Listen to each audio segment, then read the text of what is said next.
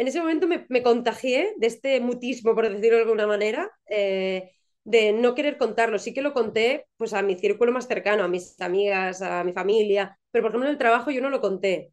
Tenía ese miedo de, ostras, que si lo cuento sabrán que estoy buscando quedarme embarazada y a ver si esto repercute en mi trabajo y me echan o luego, madre mía, cuando destapé ya el pastel, digo, porque es como me siento orgullosa de, tener un hijo que ha llegado pues de esta forma y no pasa nada, ¿no? Y doy gracias a la ciencia, madre mía, por, por habernos dado este regalo.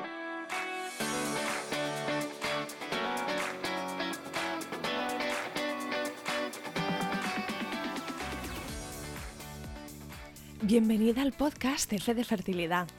He creado este programa para que tú y yo podamos escuchar diferentes historias contadas en primera persona sobre las diferentes formas de crear una familia. No hablamos suficiente sobre los retos de la fertilidad. Damos por hecho que cuando estemos listas para tener hijos será fácil, pero no siempre es así.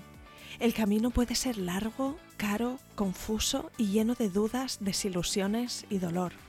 Este podcast va de pérdidas gestacionales, de infertilidad, de pruebas y tratamientos de reproducción asistida, de donación de óvulos y esperma, de acogida y adopción, de crianza monoparental, de fertilidad LGBT, de la decisión de vivir sin hijos, de los costes económicos, del estrés que genera o del impacto que llega a tener en la felicidad, el bienestar o las relaciones.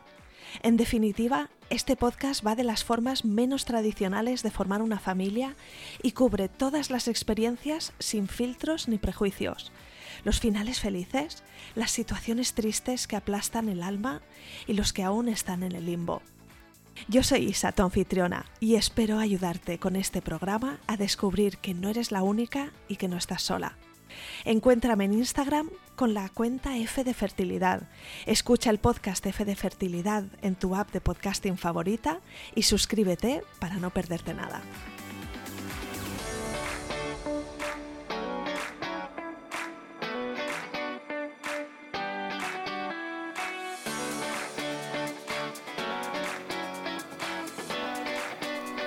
Bienvenida al podcast Fe de Fertilidad. Hoy te traigo la historia de Laura Torné, que posiblemente conoces en Instagram bajo la cuenta El embarazo de los unicornios. Laura cuenta en el episodio las dificultades que pasaron ella y su pareja para conseguir el primer embarazo, su experiencia en la reproducción asistida y cómo vivió el parto y nacimiento de sus dos hijos, Jan y Mon, el mayor en una inducción que acabó en cesárea y el pequeño que nació el pasado mes de septiembre en un parto sanador. Entre medio, también vivió una pérdida gestacional y la transferencia de dos embriones sin llegar a conseguir el embarazo. Además de ser mamá de Jan y Mon, Laura trabaja en una agencia de publicidad y en sus ratos libres escribe unos poemas chulísimos sobre su experiencia con la maternidad.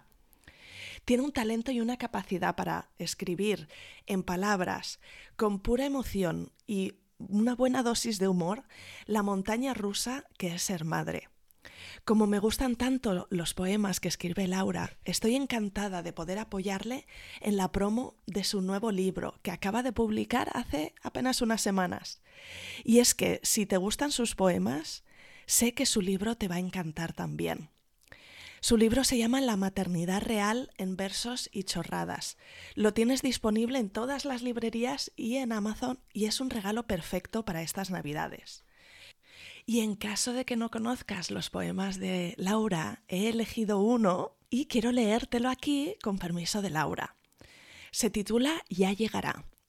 Pero a veces, amigas, vecinas, familia, aunque uséis esta frase de corazón con la mejor intención, ese bebé soñado no llega. Ya llegará, dicen las abuelas, las más sabias, pero en esto, compañeras, no hay sabiduría, ni ley, ni ciencia, ni magia divina. Ya llegará en la deseada maternidad son palabras que duelen, que rompen, que hielan a quien hace tiempo que espera. Llegará o no, hermana. Y si no llega, hay muchas formas, colores, canciones, alegrías de hacer de la vida una verbena. Y ahora sí, estoy lista para presentarte a Laura Torné. Empezamos.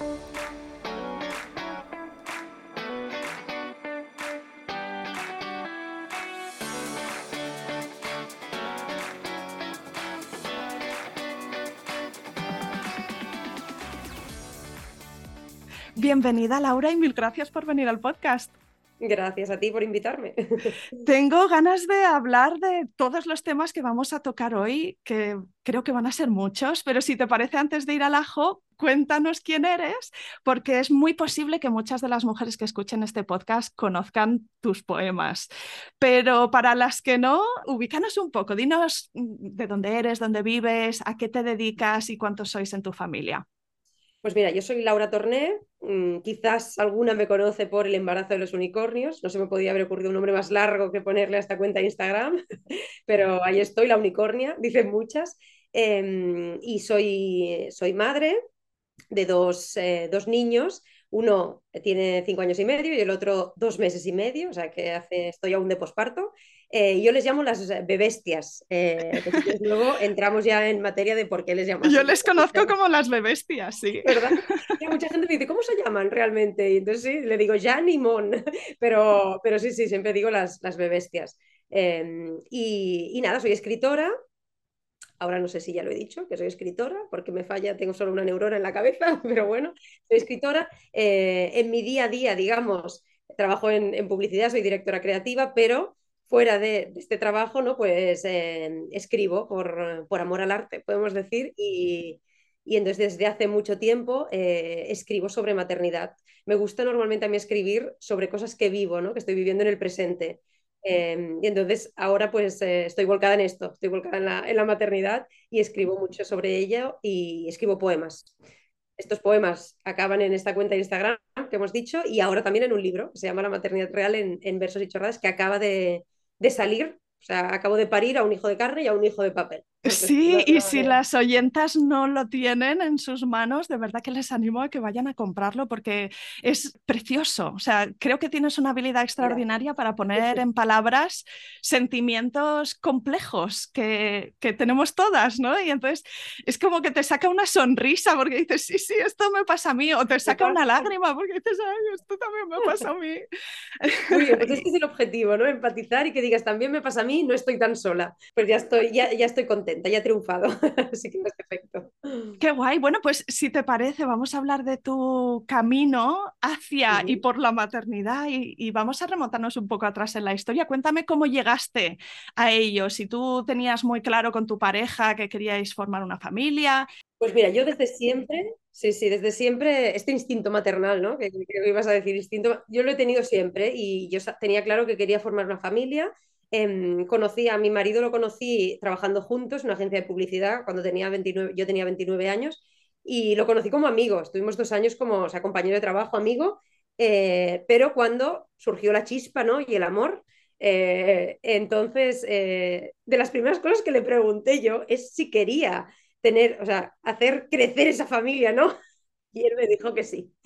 También un día me dijo que si yo no hubiera querido no pasaba nada, si yo no hubiera querido o yo no hubiera podido, que luego entraremos en, este tema, que bueno, nos dimos de bruces un poco con la realidad de decir, ay, queríamos, pero ahora no sabemos si podremos. Pero bueno, él siempre me dijo que, que no pasaba nada, que se adaptaba a mí, que para él yo era lo primero. Y fíjate que yo qué egoísta que dije, pues si me llegas a decir que no quieres familia, yo te ventilo, porque yo tenía muy claro que quería tener hijos. Em, entonces, eh, nada, así fue y, y surgió el amor y, llegó la bebestia mm, más tarde de lo que esperábamos, ¿no? Nos costó un poco que llegara, pero al final llegó la primera y la segunda de formas muy diferentes. Pues llévame, llévame a ese momento en el que eh, os disteis cuenta que quizá iba a ser más difícil de lo esperado. Pues nosotros básicamente nos pusimos a buscar como cualquier otra pareja, ¿no? Eh, así de forma muy happy flower, ya llegará, llegará, pero no llegaba, no llegaba cuando llevábamos ya un año de búsqueda más o menos, o quizá un poquito antes, eh, ya mi ginecóloga me dijo, bueno, pues vamos a empezar a mirar qué pasa, ¿no? Pues nos miramos él, eh, se miró él, me, miré yo, y vimos que los dos teníamos eh, pequeños problemas. Al final no eran grandes problemas, yo tenía una trompa obstruida, que esto al final podía, podía afectar, me hicieron una prueba con un nombre muy, muy raro. A ver si me la histerosalpingografía esa, que sale mucho en el podcast. Uh, sí, pues ya me cuesta, ya me se me ha olvidado. En aquel momento la tenía como muy, muy presente, pero cuesta. Pues me la hicieron y me dijeron, puede ser que así se haya arreglado, porque a veces eso como desencalla, por decirlo de alguna manera, ¿no? Y después mi marido tenía un, un problema eh, en el seminograma, ¿no? Que salía como, esto también aparece en el libro en clave de humor, tenían los espermatozoides cabezones y con cola corta. Entonces, claro, era difícil llegamos, digamos que llegaran a penetrar en el óvulo porque no tenían fuerza y encima si había piedras por el camino porque yo tenía las trompas obstruidas, imagínate el percal, ¿no? O sea, nunca nos dijeron que fuera imposible, pero sí nos dijeron que podía ser mm, eterno. Entonces, esperamos dos años, esperamos dos años con lo que implica, ¿no? Estar buscando eh, un embarazo durante dos años y que no lo consigues, al final entras en un bucle eh, de mm, tener sexo, hacer el amor por, mm, por, trabajo más que por placer, ¿no? Y esto es muy, muy feo en una, pareja, ¿no? Puede dañar mucho la relación. Eh, el humor, o sea, todo. La tristeza que te invade cada vez que te viene la regla, todo esto también en mis poemas lo explico, ¿no? eso, esa gota de sangre del inicio del ciclo que te hacía llorar, me hacía llorar o sea, era más el, dolor que la sangre, sea, era un, era un dolor, ¿no? Era como, me, dolía, no me dolía la regla, me dolía el corazón, por decirlo de alguna manera, ¿no? Eh, entonces, llegado a este punto, eh, nos pusimos en un proceso de reproducción asistida. Em, y, por fuisteis por la seguridad social o, por privado? Sí, la seguridad social iniciamos el proceso, pero como yo era muy joven, porque tenía, a ver, tenía 32 años, eh, me dijeron que eh, no podía acceder, al menos aquí yo vivo en, Barcelona y había una lista de espera muy larga aquí en Barcelona eh, y me dijeron que yo hasta cerca de los 40 años no podía acceder a una fecundación in vitro. Imagínate, de los 32 que tenía casi hasta los 40. Entonces ellos me decían que sí que podía someterme a mm, una inseminación artificial pero por mis problemas, era muy difícil que yo me quedara embarazada, es decir, por mi problema el de mi marido con una inseminación artificial, pero claro, siempre prueban esto primero porque una in vitro es como mucho más costosa, muchísimo más costosa, de hecho. Entonces fuimos directamente a la, a la privada, buscamos, mm, nos recomendaron, nos recomendaron lo típico de tengo una amiga que tiene una prima, que tiene una conocida que ha pasado por eso. Imagínate en ese momento, te hablo de, yo casi tengo 39, desde los 32 oigo aquí a la bestia llorar, no sé si la oí la bestia dos. Eh, hace unos años aún no estaba tan normalizado, yo creo que cada vez está más normalizado este tema, pero yo tuve que, indagar para encontrar a alguien que había pasado por un proceso así, al menos que quisiera hablar conmigo, porque seguramente que había más gente y, que no lo sabía, entonces no me lo podían contar. Pues busqué referencias de clínicas, además esta chica era, era médico, entonces busqué referencias de clínicas y tal. Me da la sensación que tú no sentías que esto fuese un horrible secreto, ¿no? Que, es algo que... Mm, pues fíjate, mm, en ese momento no, en ese momento me, contagié de este mutismo, por decirlo de alguna manera, eh, de no querer contarlo. Sí que lo conté pues a mi círculo más cercano, a mis amigas, a mi familia, pero por ejemplo en el trabajo yo no lo conté. Tenía ese miedo de, ostras, es que si lo cuento sabrán que estoy buscando quedarme embarazada y a ver si esto repercute en mi trabajo y me echan o o en mi día a día, no lo sé. Tenía como, y yo, de hecho, al principio, bueno, sí, si salía en la conversación eh, el tema de, ay, ¿cuánto has tardado en quedarte embarazada? Yo, yo hice a mi hijo aquí, yo en la, una playa, yo no sé, yo no, no entraba en detalles, no lo contaba al inicio. Luego, madre mía, cuando destapé ya el pastel, de Pandora. ahora lo digo que, que, hay veces que quizá no es necesario que lo diga, pero yo lo digo porque es como me siento orgullosa de, de, tener un hijo que ha llegado pues de esta forma y no pasa nada, ¿no? Y doy gracias a la ciencia, madre mía, por, por habernos dado este regalo, ¿no? Que es mi primer hijo. Yo creo que eso sí que ha cambiado mucho en un periodo de cinco años, ¿no? Es como que, que, ahora si se busca es más fácil encontrar y se, se, supera un poco esa barrera de, de, sentir, joder, es que esto solo me está pasando a mí o qué pasa, mm, que, que, podía haber antes. Sí, ahora está claro que o sea, compartimos, nos hemos abierto más y yo creo que es porque nos hemos dado cuenta de que eso ayuda, o sea, pasar un proceso de reproducción asistida en silencio con mentiras, porque al final si te preguntan y no lo quieres decir, tienes que soltar una mentira. Es así. Vas mucho al dentista de pronto, ¿no? Exacto. Y, lo vives como mucho más amargada, cuando es un proceso que es verdad, que se vive con muchos miedos, porque lo vives con mucho miedo porque al final lo que esperas, el objetivo, puede ser que nunca lo consigas. Este, si te aseguraran que sí, seguramente lo vivieras de otra manera. Pero claro, lo vives con este miedo de estoy haciendo todo esto y ya no es la, el dinero que te gastes, que es carísimo, hacerlo por la vía privada es carísimo, pero ya no es el dinero que te gastes, es el desgaste emocional que hay detrás de pasar por este proceso, ¿no? Y es verdad que yo, claro, ahora que lo he vivido y lo he pasado, yo siempre digo, eh, mm, oye, lo tienes que vivir con alegría, ¿no? Con humor, con... porque al final formará parte de la historia de cómo llegó tu hijo, que es un proceso que, que si te lo, te, lo callas, ¿no? Lo vives eh, solo tú, te lo comes solo tú y tu pareja, es mucho más doloroso y mucho más difícil. Eh, cuando te abres, cuando lo vives de otra forma, ¿no? Como lo que decía, con más humor, con alegría, mm, pues eh, se nota, ¿no? Pasas por otro tipo de, de, estados, pero es fácil decir esto cuando ya lo has vivido, soy consciente de ello.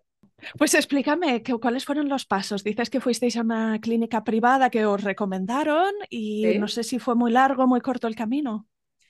Pues mira, a ver, empezamos, a, estoy pensando, ¿eh? estoy pensando, eh, cuando fuimos a la clínica, vale, fuimos a la clínica. El camino realmente cuando decides ya meterte en esto es corto, es muy, se hace muy corto, esto es fuerte, porque creo que el proceso más de decidir meterte en esto es más largo, ¿no? Y cuesta más que cuando ya te metes, porque una vez entras en el proceso, eh, la cosa se acelera un montón. Y nosotros nos hicimos pruebas eh, antes de verano, nos hicimos pruebas para ver que estábamos bien los dos, que podía funcionar.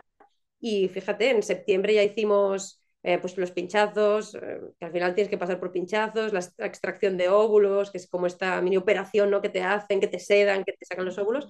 Eh, y luego um, la creación de los embriones y ya te hacen la transferencia que se llama, que es cuando ¿no? te transfieren ese embrión. Pero todo este proceso que es corto en tiempo, se hace largo muchas veces también de sensación porque o sea, te sacan los óvulos eh, cuando te sacan los óvulos, te dicen, ay, pues ahora mm, tenemos no sé cuántos buenos. Uy, ahora no, ahora quedan estos buenos. Después eh, se crean los embriones, después te van llamando, son llamadas que te van haciendo y mira, de 10 embriones ahora solo hay 8, han madurado, ostras, es, es, es como muy intenso todo, ¿no? Pero, mm, pero bueno, una vez se pasa y te hacen la transferencia, a esperar esos 15 días de la beta espera, que es este momento en el que tú esperas eh, para que te hagan una analítica de sangre y te digan si en sangre ven que los niveles de, la hormona no indican que sí que estás embarazado, ¿no? Y debo decir que esos 15 días son la muerte. ¿Algún consejo para las, para las que nos escuchan? Bueno, eh, consejos que lo puedan llevar como, que, que, lo lleven como mejor puedan, que se entretengan, que se distraigan, que no estén todo el rato en casa encerradas sin moverse, porque esto es algo que me dijo mi doctora y que tenía razón, eso de ahora estoy embarazada, pensar que estás embarazada y no hacer nada porque estás embarazada es que te carcome la, la la, el miedo, ¿no? La incertidumbre, no, tienes que salir, no pasa nada, como si no, como si no pasara nada. Y, y la verdad que, que, sí que es difícil, ¿eh? pero voy a decir que como he pasado por este momento, esta, por dos transferencias en años diferentes, es decir, pasé por la transferencia de, de la bebestia, de mi primer hijo, que funcionó, a la primera, aunque pusimos dos embriones y perdimos uno, pero funcionó. Y después, al cabo de cuatro años o tres años, teníamos embriones congelados, solo eh, conseguimos que al descongelarlos uno fuera, digamos, estuviera vivo, ¿no? Fuera útil y pasamos por otra transferencia. Esa segunda transferencia la pasé de una forma muy diferente. Claro, ahí ya sabía de qué iba y sí, te puede decir tu doctora, sal y haz de todo. Y yo de verdad le hice caso, ¿eh? porque también me dijo, no te hagas un test, no te hagas un test. No me lo hice yo, que muchas mujeres se lo hacen y les sale negativo y luego resulta que es positivo. Yo me dejé, o sea, de verdad me dejé aconsejar y yo creo que los doctores, por algo, ¿no? Por algo son, saben más que nosotros.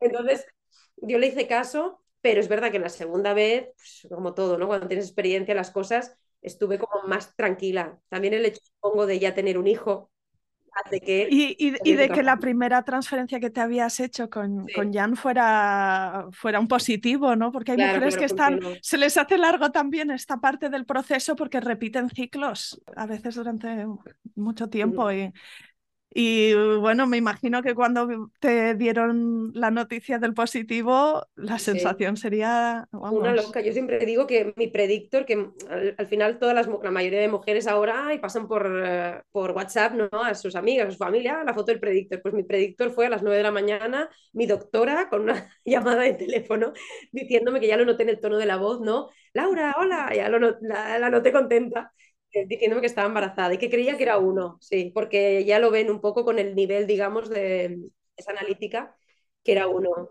Te iba a decir qué suerte que te llamara a las nueve, porque aquí al podcast ha venido mujeres que dicen, y además estuve esperando la llamada, me dijeron, te llamaremos por la mañana, y eran las dos, las dos y media, las tres de la tarde, pero ¿cuántas se acaba la mañana? Que sí, sí, a mí fue llegar al trabajo, porque encima iba al trabajo, sonarme el teléfono y dije, oh, y me fui al baño y, y nada, y, y me lo dijeron Y ahí ya, pues con, sí, con, tenía una de mis mejores amigas, trabajaba conmigo y claro, se lo dije, le dije, ven al baño. Mi hermana que estaba en ese momento en Chile y había el cambio de horario, también llamándola, ella ya me estaba, estaba durmiendo la pobre, no sé qué era, eran las tantas de la noche y llamándome, o sea, toda la familia, muy, muy bien.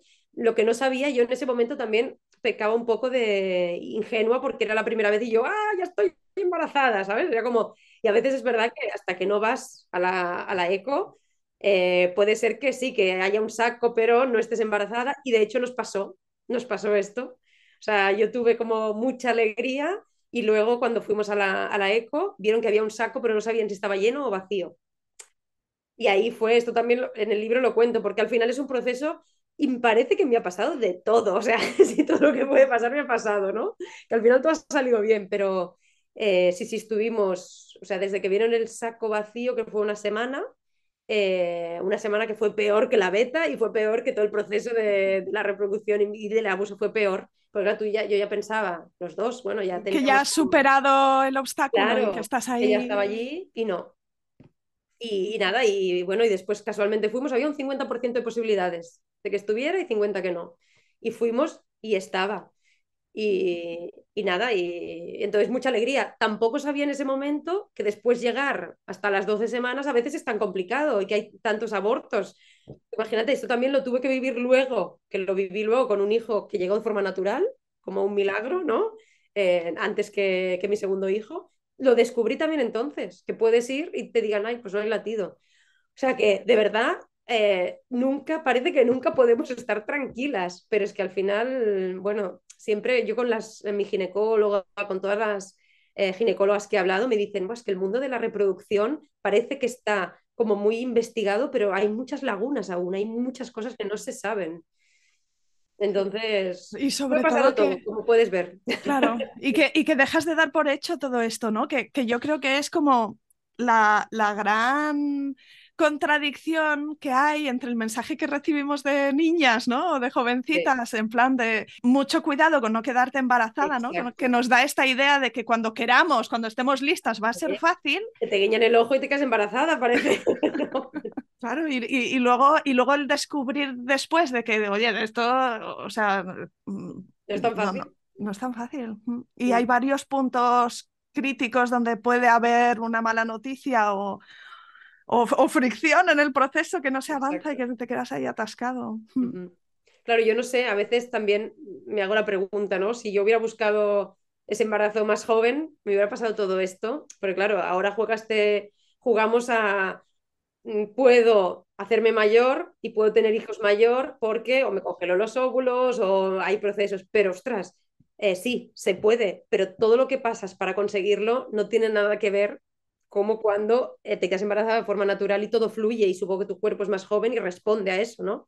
Responde a que es más joven y más fuerte, tiene más energía, los óvulos también son más buenos, no lo sé. Entonces, bueno, pero eh, las cosas están así, no sé si algún día podrán cambiar y será más fácil, ¿no? O sea, tener hijos más joven porque no lo sé, pero hoy en día nos pasa muchas y, y te hace pensar, ¿no? Nos pasa por eso, quizás. Quizá yo me pregunto si, si puede cambiar un poco el significado de la maternidad. Exacto. Sí, a mí uno de los temas que quizás más me afectaban era eh, si yo tengo un hijo, podré criarlo, en el sentido de podré verlo cada día, podré irlo a buscar al cole, porque yo trabajando en publicidad, eh, en publicidad se hacen unos horarios, o sea, unos horarios ridículos, en el sentido de que, eh, pues quizá, pues salir a trabajar a las 12 de la noche, así, durante una semana, porque, y, es, y es así. Y yo en la agencia en la que estaba, no era, la agencia donde empecé de jovencita sí que era muy bestia, así. Después en la agencia en la que estaba cuando me quedé embarazada, llegaba a casa de media a las 8. no son las 12 de la noche, pero a las 8. Para tener niños, mm, o sea, no funciona, no, no hay manera de conciliar. Entonces, eh, claro, para mí lo fue un freno trabajar de, en este sector. No sé si hubiera trabajado en otro sector con la con las ganas que tenía yo de ser madre, hubiera sido madre antes, puede ser, no, lo sé. Bueno, pues cuéntame cómo te sentías en el embarazo, pues física, emocionalmente, ¿no? Después de pasar esas semanas iniciales que estaban plagaditas de incertidumbre, eh, si conseguiste relajarte ya, disfrutar y, también si el cuerpo te lo permitía. A lo mejor pasaste uno de estos embarazos complicados a nivel náuseas y vómitos. Pues mira, yo, o sea, cuando me quedé embarazada ya estaba tan feliz que quizá recibí una bofetada inesperada, porque precisamente lo que has dicho, yo vomité desde el día que me enteré de que estaba embarazada. De hecho, cuando fui a la eco del saco, que me decían si estaba o no estaba, había estado vomitando, pero no sabía si me lo había provocado yo mentalmente. O sea, yo estaba, estaba muy, muy paranoica. Y después la doctora me dijo, no, hombre, no, sé si vomitabas porque estaba. Entonces yo vomité desde, desde el día uno hasta el día del parto. O sea, el día del parto yo pujaba y vomitaba al mismo tiempo. Fue un embarazo de cabeza en el váter durante nueve meses, horrible en este sentido, porque sí que me tomé pastillas para dejar de vomitar y se, y se, y se rebajó el nivel de no vomitar cada día, vomitar dos veces a la semana o tres, pero seguía vomitando y esto es duro. Además de esto se me sumaron pues muchos dolores, bueno, típico, lo típico de muchas embarazadas y otras no, ¿eh? Hay mujeres que se tienen que mirar la barriga para darse cuenta que están embarazadas, yo no. Pues yo tenía náuseas, tenía ardores, tenía dolor de espalda, eh, tenía de todo, o sea, me pasaba de todo. Eh, me salieron granos, o sea, incluso uno que parecía un quiste que no sabían si me lo tenían que quitar, o sea, me pasó de todo. y yo pensaba, ay madre, ¿qué es esto? Me estoy transformando, ¿no? Era, y bueno, es que es cierto, es que al final te transformas, ¿no? Es como tu cuerpo... Eh, eso sí, físicamente me encantaba. Yo nunca, o sea, la, la, barriga es una parte de mi cuerpo que siempre como he detestado, ¿no? Es como siempre he tenido esa barriguilla desde que tenía 14 años, que ahora lo pienso y digo, pues si no tenía barriga cuando tenía 14 años. Pero bueno, y, y, claro, es esa época en la que puedes enseñar barriga, le hablas a la barriga, la tocas, la, la idolatras, ¿no? Es como una diosa tu barriga. Y esto es algo que, que me gustó mucho. Después en el segundo embarazo he vuelto a tener esta sensación más acentuada porque sabía que sería el último embarazo, porque no quiero más hijos ya, y, y, el, y a nivel físico me he encontrado mejor, no he vomitado solo al principio, un poquito y náuseas, pero me he encontrado mucho mejor, pero ya he notado el peso de tener casi 40 años y de haber pasado otro embarazo. ¿eh? Eso también es algo que se nota, de no poder dormir, de no saber cómo sentarme, de un dolor de espalda increíble, el peso. Además, yo hago niños grandecitos, el primero casi con 5 kilos y el, y el segundo con 400. Y claro, niños grandecitos con una buena barriga. Eh, pero bueno, debo decir que son etapas que ahora, cuando las he pasado, digo, no me gustaría volverla a pasar, o sea, no, no la quiero volver a pasar, pero tienen como sus momentos bonitos y son con los que me quedo, ¿eh? notar cómo se mueve, sí, dejar que tu pareja o ahora incluso mi, mi primer hijo ya lo, lo notara, ¿no? Es como, es, muy bonito, es mágico. Y Laura, igual que habías visualizado que ibas a ser mamá, ¿Visualizabas de alguna forma eh, el dar a luz a, tu bebé? ¿Te resultaba importante hacerlo de una forma u otra? ¿Qué, ¿Qué, influencias tenías? ¿Qué filosofía tenías con respecto a esto? Eso me daba mucho miedo, porque yo soy muy, no me gusta sentir dolor. yo tenía muy claro que quería la epidural y me daba mucho miedo cómo sería el parto. ¿Y por alguna razón en concreto, te acuerdas? Hombre, me daba miedo porque decían que dolía hor horrores, o sea, todas las cosas que había hablado y les preguntaba, pero qué, bueno, sí duele mucho, duele mucho, y, y muchas eran madres, o sea, en piscina, me encontraba, eh, iba a piscina con, hacía matronatación, ¿no? Con madres que era el segundo bebé, y les decía, pero si repites, ¿será que no duele tanto? Y me decían, no, duele, pero no sé, pero luego te olvidas, bueno, no te olvidas, pero piensas, vale la pena, y yo pensaba, ay, madre, ay, madre. Total, que sí, que fue tal cual me lo había imaginado de doloroso. Porque pasé un parto, eh, fue bueno, yo estaba de, de, 40 semanas cuando me indujeron el parto, porque el niño, eh, bueno, veían que venía grande, dicen un 15% de margen de error, ¿no? Para arriba para abajo, que te puedes equivocar en el peso, pues se equivocaban, pero es que eran al revés, era más grande de lo que se pensaba. Y entonces eh, a las 40 me lo indujeron porque yo quería intentar tenerlo eh, vaginal y me dijeron, pues vamos a inducirlo porque este niño está creciendo en exceso. Eh, pero y de ahí claro, el mote, quizás. Eh, bueno, sí, un poco. bestia, sí, viene de eso. Viene de, de, de bestia porque era enorme y porque no paraba de llorar. Y cuando se movía el Moisés, ya cuando nació, y yo veía que sacaba su manita así, era como, ah, para mí era como una bestia. Se enganchaba mis pezones que los destrozaba. Claro, era un niño de 5 kilos, era como un niño de 3 meses. O sea, tenía mucha fuerza a lo que íbamos, el parto eh, inducido, pero claro, inducido mi cuerpo no estaba preparado, total, fueron como casi 24 horas de parto, eh, donde se acabaron en cesárea. Yo no pude sacarlo, lo intenté, lo intenté, pero ya al final eh, mi ginecóloga me dijo, bueno, si, cuando tú no puedas más o cuando el niño esté sufriendo, yo te aviso, pero tú me dices, al final, después de un día de dolores horribles, nada, acabó en una cesárea. Una cesárea que debo decir que no, no, fue, no fue una cesárea fría, porque, eh, bueno, sí, porque el equipo, estuve como el equipo que estaba allí en, quirófano era muy amable, eh, no sé, me, hicieron sentir como acompañada, pero es verdad que yo no, es, no estaba, yo, yo, no, yo no era yo, estaba temblando, eh, estaba, tenía mucho frío, estaba mullida por la medicación de tantas horas, pues eh, con la epidural, con la morfina, que me daban hasta morfina porque decía que no aguantaba el dolor, pero aún no había dilatado. Y, y, lo recuerdo, no lo recuerdo mal, pero no fue como, como te imaginas un parto, aunque te lo imagines poco, no es natural, una cesárea no es natural.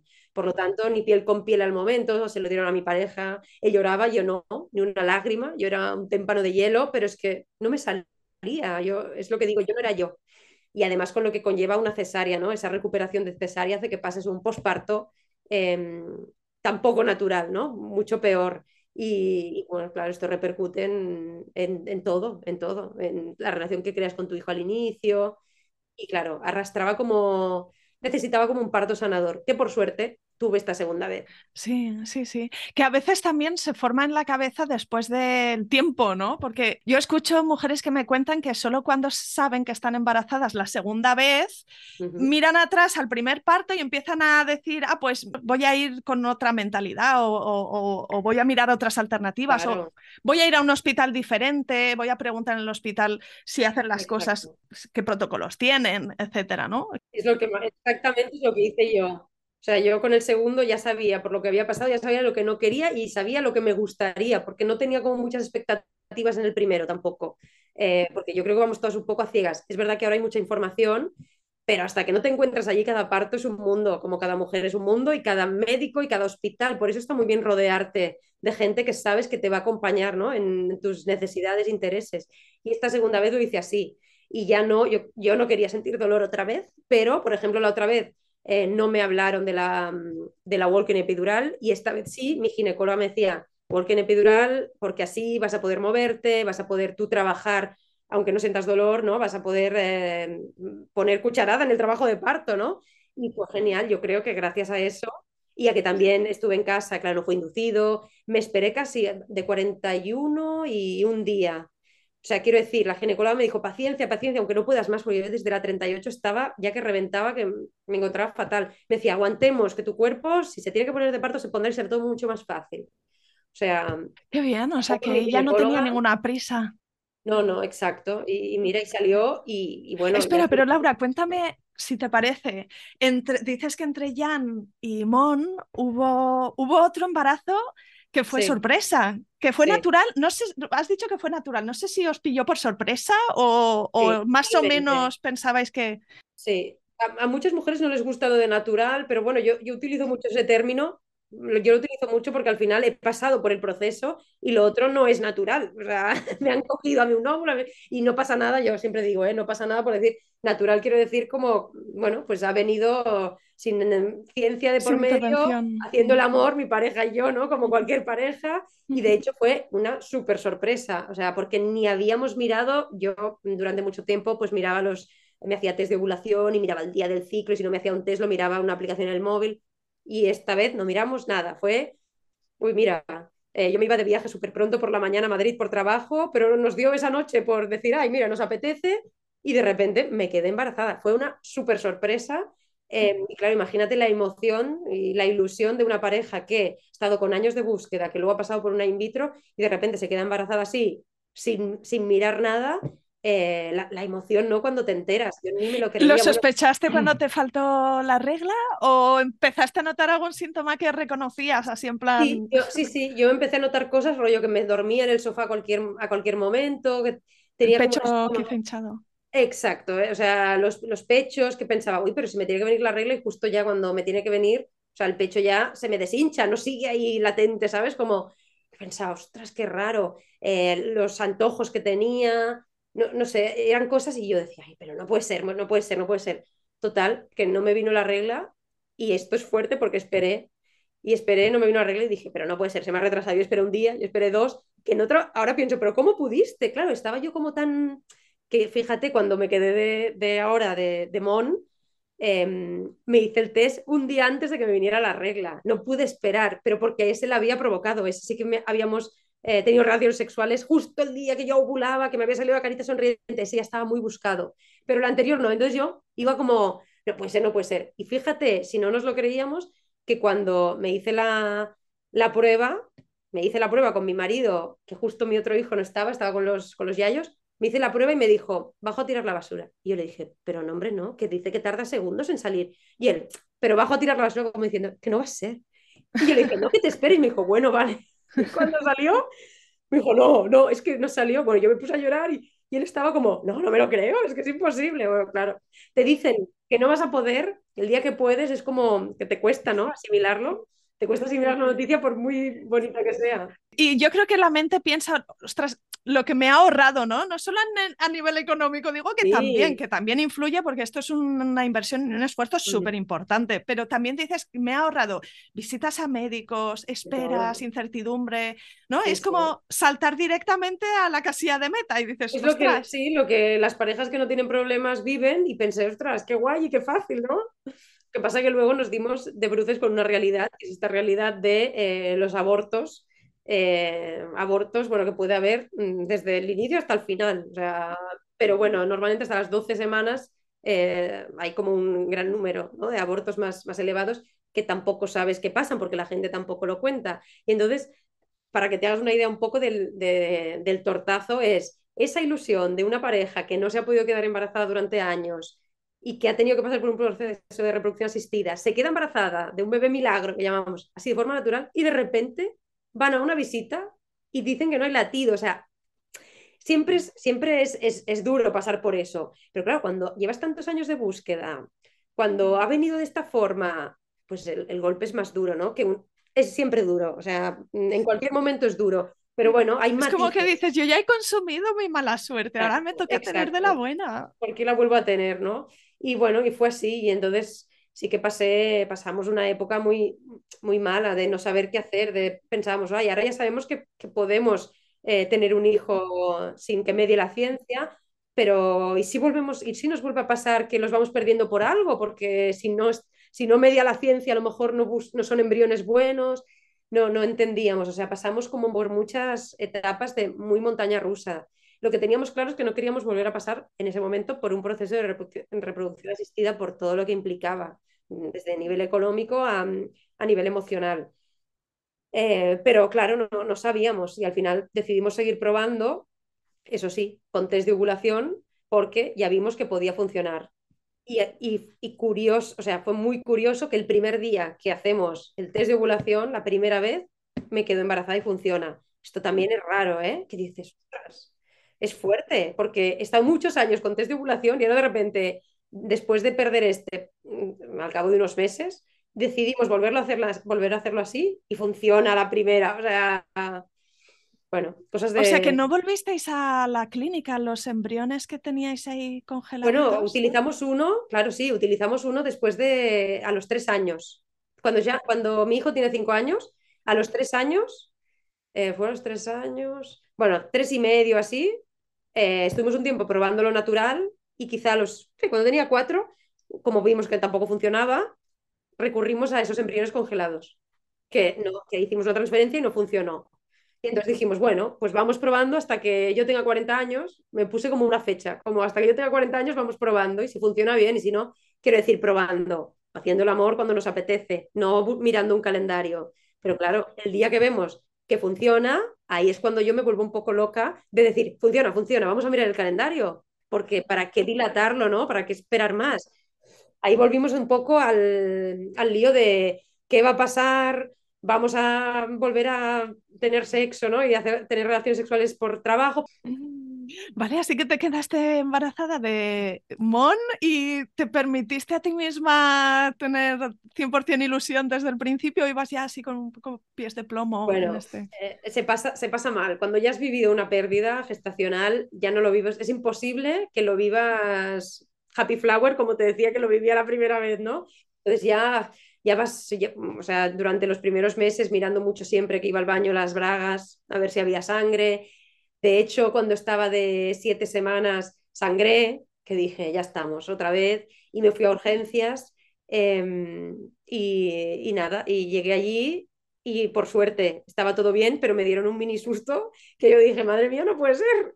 Un mini susto que al final no es nada malo, pero bueno, que implicaba un poco de, de, caos en, nuestra vida. Y es que en urgencias tenían un ecógrafo muy malo, yo creo, y la chica que me atendió no era especialista y me dijo que veía dos embriones de uno. Y yo dije, no puede ser.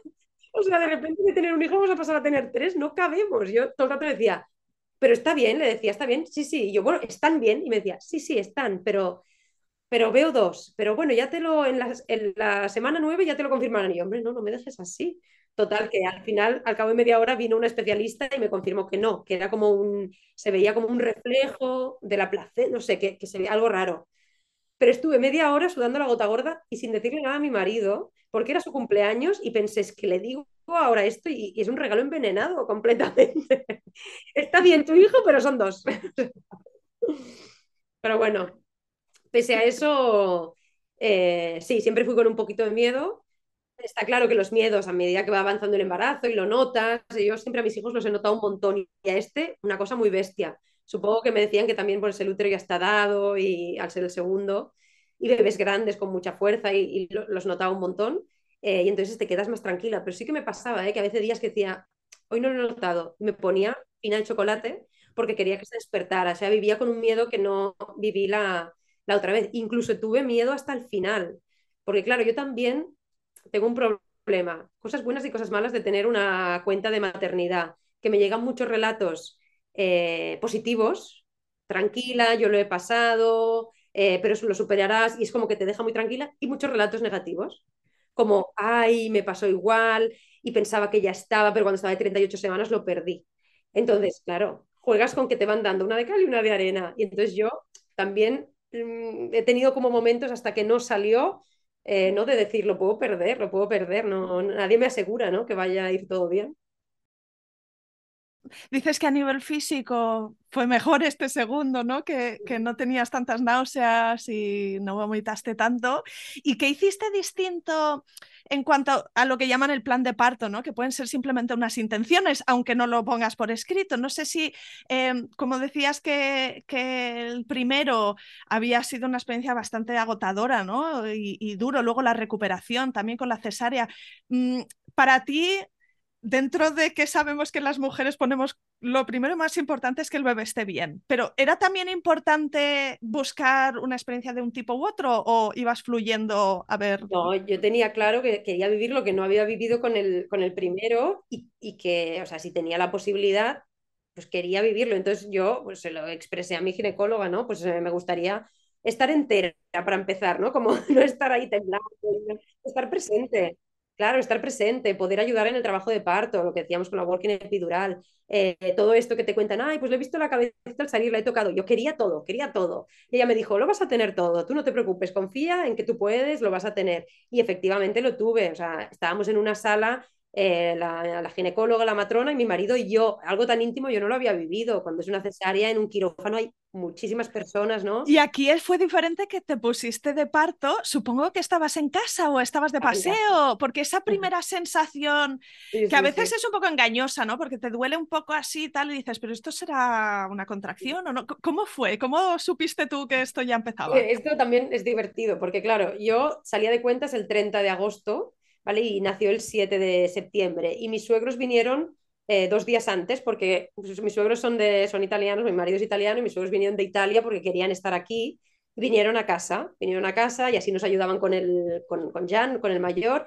Eh, y dijimos, bueno, pues eh, a ver si, si no me pongo de parto, ya tenía la 42, eh, teníamos que inducirlo, pero yo pensaba, bueno, si me pongo de parto aquí, a ver qué pasará, porque estamos todos en casa. Efectivamente, hice una caminata muy larga con mi suegra, eh, esa tarde y de noche yo empecé a notar y dije, uy, porque yo tenía el miedo de como el otro había sido inducido y pasas de 0 a 100 en un momento, que yo no notara la misma sensación y no supiera que me estoy poniendo de parto. Y mi ginecóloga me decía, tranquila que lo vas a notar. Y efectivamente, a las 3 de la mañana yo empecé con dolores como de regla, porque sí, eso que dicen, son dolores de regla, sí, al inicio. Luego pues, yo soy, tengo unas reglas muy dolorosas y nada que ver. O sea, hay muchas mujeres que dicen que no sienten casi dolor con las contracciones. Yo sí, me ha quedado claro.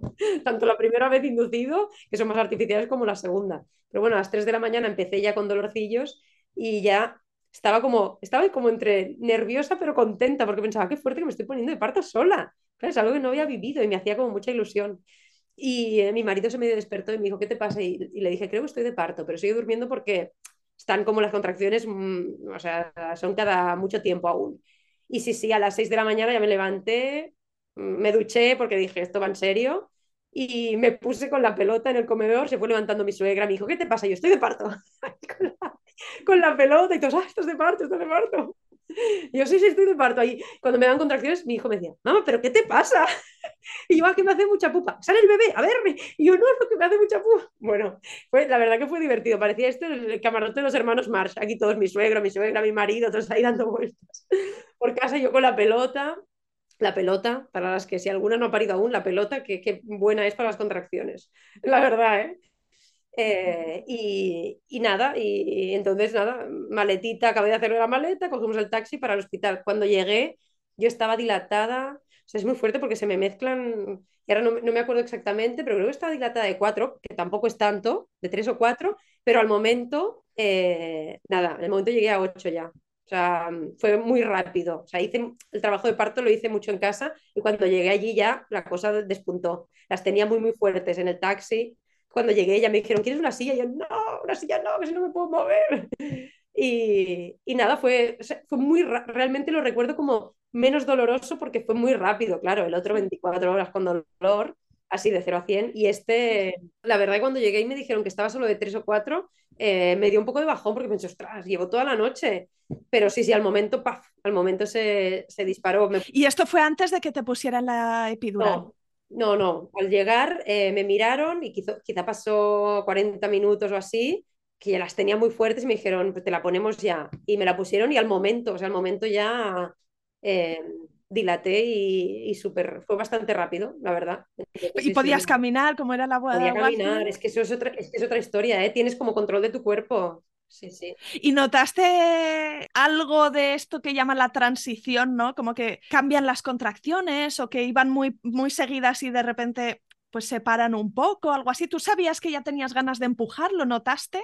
Mira, yo lo noté porque notaba una presión en el culo muy fuerte y parecía, digo, esta presión que tengo es o tengo ganas de ir al baño o...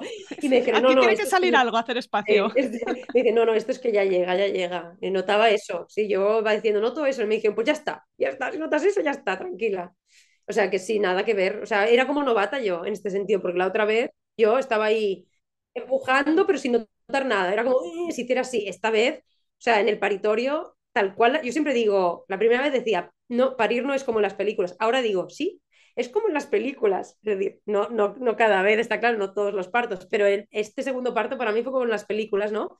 Como la ginecóloga, la matrona, mi marido, marido de la mano, venga, apretando, tú puedes, y ellas todos también, venga, tú puedes, Laura, dale, aprieta, aprieta, y yo chillando, o sea, y pensé, qué guay haber vivido esto, pues es que es otra historia, ¿no? Y tocarle la cabeza y ver cuando cuando estaba saliendo y decía, pero ¿esto qué es? Me decían, esto es la cabeza. Y, también hubo un momento que dije, ¿y lo demás atrás qué es? Y la ginecóloga me dijo, tú tranquila, no te preocupes, que eran las almorranas, que ya estaban ahí, de tantos apretones, ya estaban ahí, bien hermosas, o sea, se ve de todo con el espejo, cuidado, eh, cuidado.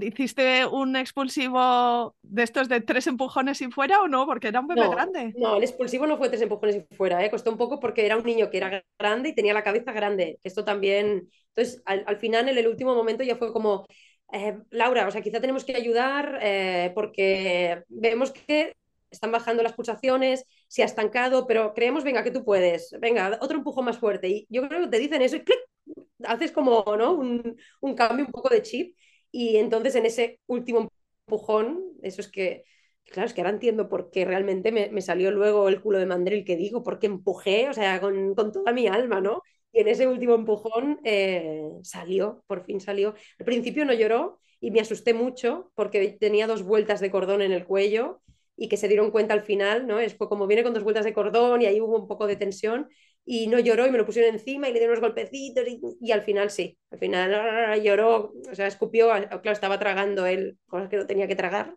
ya al final eh, y después la doctora me dijo, pues que esto pasa mucho, ¿eh?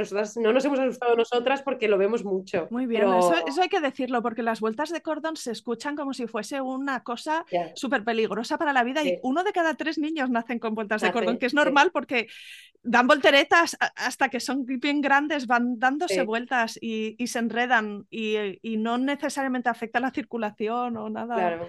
Pero sí que es verdad que al salir, las vueltas pueden crear tensión, ¿no? Que no pueda girar de la misma forma y se hace un sí, poco por eso es un momento de tensión en, él y en mí, ¿no? pero ellas bueno, las vi, las vi tranquilas, pero claro, tú como madre pues te asustas, ¿no? No llora, no está ahí. Pero te lo pusieron encima. ¿Qué recuerdas de ese momento? No sé si fue su olor o el calorcito. no, más que su olor, fue la textura, ¿no? Ese tacto que tienen como viscosito cuando te los ponen encima y, ese llanto como así como ahogado, ¿no?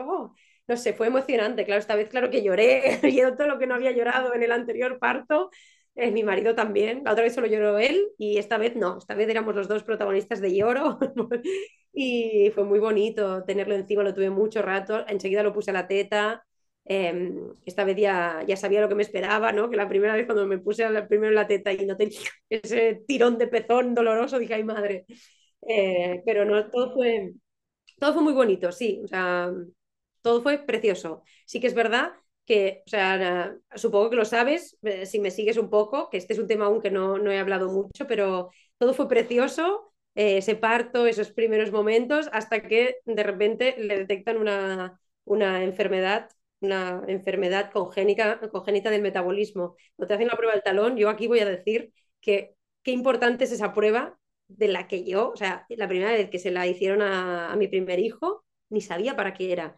Esta segunda vez, ni sabía para qué era, hasta que tuve esa fatídica llamada de ha salido algo alterado, vente, y entonces mm, te das cuenta de lo importante que es esta prueba, que me han, me han dicho que hay madres o padres, familias que deciden eh, no hacerle esta prueba a los niños cuando nacen, porque claro, les pinchan, les sacan sangre, no es algo bonito. Y yo digo, gracias a esta prueba, tenemos a nuestro hijo con una enfermedad crónica para toda la vida, pero eh, controlado, controlado, desde el inicio. O sea, esto es algo que, no sé, lo agradezco mucho a, todos estos médicos, al Hospital San Joan de que han investigado muy bien esta enfermedad. Él tiene fenilcetonuria, que es eh, que la proteína es tóxica en su cuerpo, toda la proteína, tanto animal como vegetal. Entonces, es tóxica y le podría causar daños neuronales.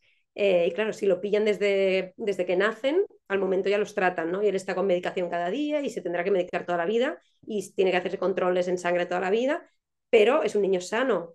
Eh, que no va a acumular tóxicos porque está tomando la medicación. Claro, claro, sí, sí, sí.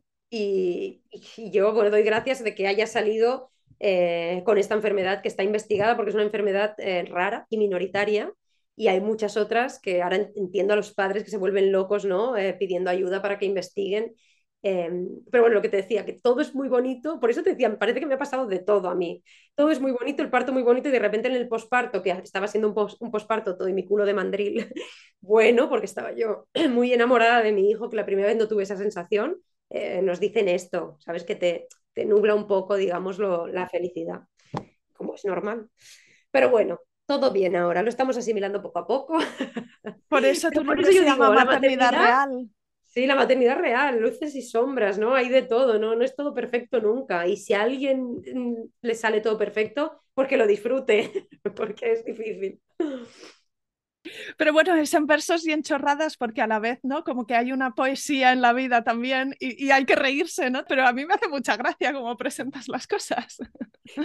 yo soy muy, o sea, soy del humor. Siempre digo que la maternidad con humor pasa mejor y la vida también, ¿no? Y creo que agarrándose que reírnos de donde fallamos y de donde y de donde yo qué sé donde te pensabas que algo iba a ser rosa y con purpurina pues a lo mejor no lo es pues te ríes también Sí, sí, y hay que, sí, hay que sacarle una sonrisa a todo porque si no te deprimes, está claro, ¿no? Es como te hundes en el pozo y no, no sales. Y de tus poemas en general, que es que, es que tienes un, un don muy especial.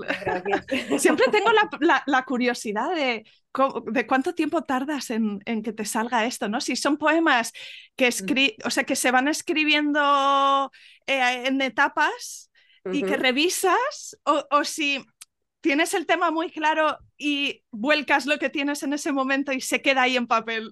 No lo pues sé, a lo mejor es una combinación. Sí, exacto. O sea, para mí los mejores son los que de repente me pasa algo, o sea, que lo vivo en ese momento y lo vomito. Y lo vomito y después lo pulo, está claro, ¿no? O sea, lo vomito y luego pues voy mirando, ay, esto queda mejor así, ya está. Pero estos son, de verdad, o sea, son como para mí los mejores y después son los que más funcionan en el sentido que más llegan a las otras mujeres es fuerte, ¿eh? o sea, yo creo que, claro, lo que te sale más de dentro, ¿no? Al final es lo más puro, lo más, eh, no, lo sé, es lo, que, lo más eh, emocional. Después también hay momentos en que digo, ostras, pues ahora, mm, no lo sé, es la, el mes de, de, la, de, la, lactancia materna, ¿no? Pues, y pienso, ay, pues voy a escribir algo sobre la lactancia. Y entonces yo recuerdo cuando daba el pecho, recuerdo y escribo un poema. Pero ya te digo, estos son como momentos puntuales, porque normalmente, ya si te fijas en mi cuenta de, Instagram, no es que toque unos temas de forma mm, cronológica, ni no, voy saltando de uno en otro. Cosas que recuerdo del posparto, ahora con este nuevo posparto, que comparo. Sí. Enhorabuena por, por este talento que seguro que requiere, o sea, que, que, lo cuidas, ¿no? Y le das cariño al talento, que no es solo, uh, me despierto y me sale esto. Exacto, me gusta, lo disfruto, lo disfruto, es un trabajo que disfruto, que eso es importante también, creo que eso se nota cuando no hacemos las cosas y si te lo pasas bien. Pues oye, eh, Laura, sí que te voy a preguntar ya para ir cerrando, ¿cómo se compara todo esto con aquello que te habías imaginado al principio? Si intentas pensar en esa Laura que tenía muy claro que iba a formar una familia, probablemente no te imaginaste que todo iba a ser así. Para, nada. O sea, tenía una imagen muy idealizada de la maternidad yo y no culpo a las mujeres que tengo a mi alrededor, más mayores, a mi madre, porque estas cosas, lo que tú decías, hace pocos años que tanto los procesos de reproducción in vitro como el duelo gestacional, como el posparto, ¿no? las sombras del posparto, eh, hace poco que se, están, que se habla de ellas, ¿no? que se han destapado pero antes la, mujer no se permitía ¿no? hablar de esto y es fuerte que ni mi madre me había contado que ella lo pasó muy mal en el posparto. Me lo contó cuando me vio mal a mí. Me dijo, hija mía, yo también lloraba, yo también. Y es como, ¿por qué no me lo habéis contado algo antes? Incluso tenía amigas que habían parido antes y no me lo habían dicho, pero porque se sentían mal, se sentían mal de estar viviendo eso. Sí, era imposible imaginarme todo esto. Yo me, me imaginaba un camino de rosas, también un poco eh, por lo que había visto pues en lo que lees en libros, lo que ves en películas, en series, ¿no? Es así, las imágenes esas tan tiernas de la mujer dando el pecho en las revistas de bebés y dices, oye, podría haber una imagen de la mujer sufriendo porque a veces, mm, o a veces, em, en la mayoría de casos en los inicios de la lactancia no son bonitos, ¿no? Son más bien dolorosos y no tienen que serlo. Entonces, para poder pedir ayuda, está bien la información. No me imaginaba para nada esto y no, no solo a nivel digamos, más ya de, de, posparto, de parto, de embarazo, también a nivel de, de crianza, ¿no? Y el, el, tiempo, o sea, que le tienes que dedicar a tus hijos, el tiempo que te sacan a ti, a tu pareja, todo esto es algo que realmente, si lo piensas, mmm, dices, vale, es obvio, pero es que, es que no, no te das cuenta de la magnitud, ¿no? De, de lo que implica tener un hijo. O sea, creo que tienes que, te tiene que apetecer mucho tener un hijo para cuando lo tengas, eh, decir, ah, vale, es todo esto y no pasa nada porque si no te apetece tenerlo o lo tienes con la persona no adecuada porque sí, para mí es, es, eh, es algo que lo vas a pasar muy mal, muy mal, porque es un, un buen golpe de, de, realidad. Bueno, tu vida cambia para siempre y ya está, ya ha cambiado. O sea, ya no volverás, volverás a la de antes. Vas a sufrir toda la vida por tu hijo, tenga que tenga. ¿Y qué has descubierto de ti misma en todo este proceso? Habrá seguro cosas que, que digas, jolín. Mm, sí, sí. Mm, yo, a ver, por ejemplo, yo soy una marmota. Me he dado cuenta de que realmente durmiendo poco, ¿no? Puedes sobrevivir, puedes seguir haciendo tu vida.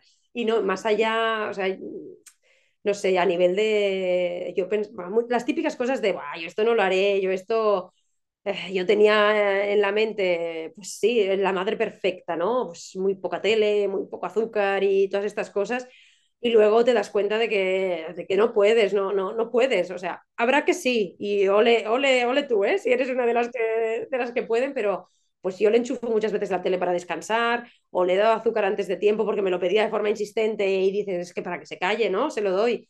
Em, pensaba que tendría más paciencia, no tengo tanta paciencia, pero también me he dado cuenta de que yo soy muy perseverante, ¿no? Y lucho mucho por... Eh, por, por, un proyecto, por, o sea, por, en mi trabajo, en los proyectos personales, cosas que al final tú puedes acceder a ellas, que sabes que si sigues luchando seguramente vas a conseguir estas cosas. En la maternidad no, no sabes si vas a, no sabes si te vas a quedar embarazada por mucho que luches, no lo sabes, ¿no? Ahí me he dado cuenta también de que sigo siendo perseverante, pero me he permitido ese, ese punto de decir, bueno, si fallo en esto, no pasa nada, vas a ser feliz igualmente, no, no pasa nada. Yo al final ahora me doy cuenta que es fácil decirlo cuando ya has tenido hijos, pero si no hubiera tenido hijos con mi pareja porque no hubiéramos podido, hubiéramos sido felices igualmente, porque tengo un compañero de vida que me llena en, en todos los aspectos, ¿no? Entonces, hubiera sido feliz, sí, hubiera tenido como ese rinconcito, esa, esa, tristeza en un rincón seguramente, pero no me hubiera amargado, ni hubiera, en esto me hubieran pedido seguir adelante, ¿no? Eh, pero, ostras, claro, también hablo desde, desde este momento en mi vida que ya he, tenido hijos, que me pasó también con el segundo, que pasé la pena de, si no tengo otro hijo, tengo que asimilar este proceso porque yo quería tener, que tuviera un hermano, yo principalmente quería que Jean tuviera un hermano, entonces me tuve que tragar la pena de decir, vale, y si no lo tiene, ¿qué pasará? Pues estuve unos meses de duelo también, pensando que no podría aumentar la familia y que no pasaba nada. Y justo cuando lo superé, pasó, ¿sabes? Fue como... Pero bueno, sí, lo que tú decías, que te, te conoces desde otro punto de vista.